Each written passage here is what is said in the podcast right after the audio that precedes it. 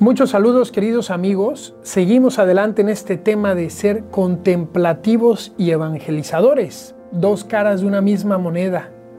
Todos los católicos bautizados estamos llamados a ser contemplativos del amor de Dios y después evangelizadores, es decir, personas que llevan ese amor a los demás. No podemos solamente elegir una parte de la moneda. Hoy nos vamos a detener en el ser evangelizadores. Ayer hablamos de la otra parte, del ser contemplativos. Bueno, pues ¿qué podemos decir de ser evangelizadores? Ante todo, una premisa.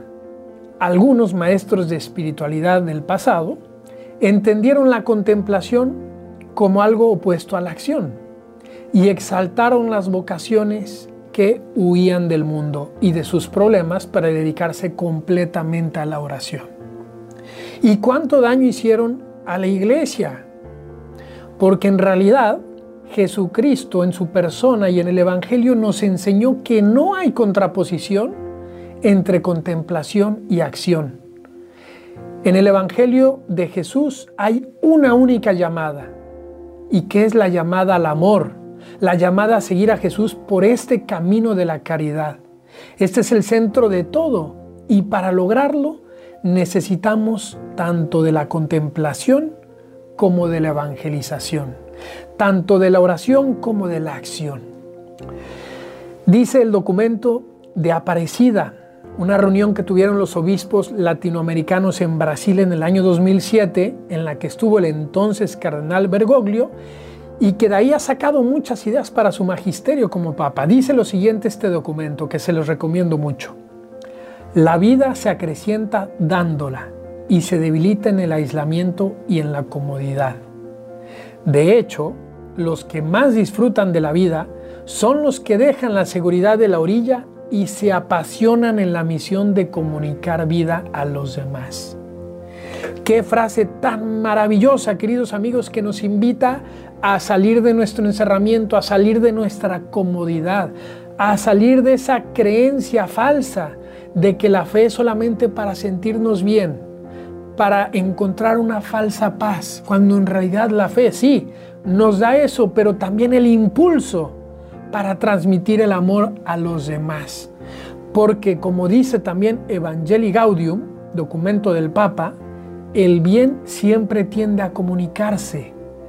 Toda experiencia auténtica de verdad y de belleza continúa busca por sí misma su expansión y cualquier persona que vive una profunda liberación adquiere mayor sensibilidad ante las necesidades de los demás.